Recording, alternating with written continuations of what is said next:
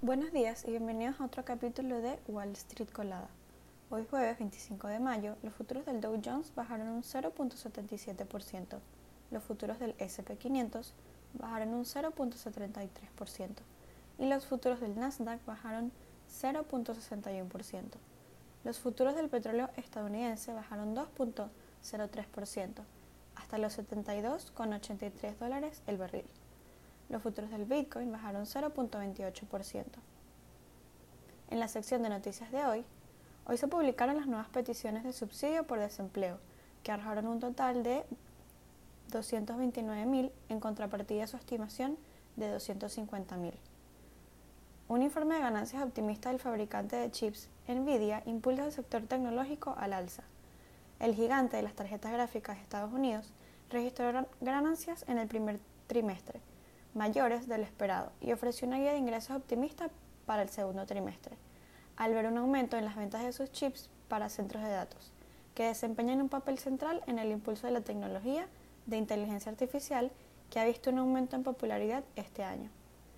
La lectura del PIB trimestral fue mejor de la esperada, con 1.3% versus 1.1% estimado.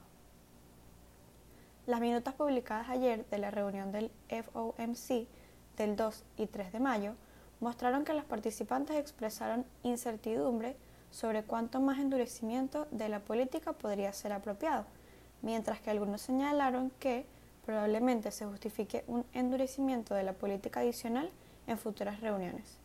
Esto quiere decir que el banco todavía está dividido sobre si continuar aumentando las tasas de interés.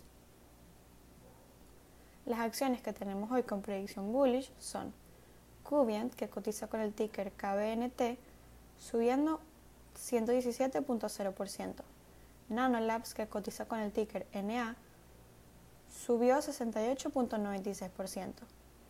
Infobert Co., que cotiza con el ticker IFBD, subió 55.84%.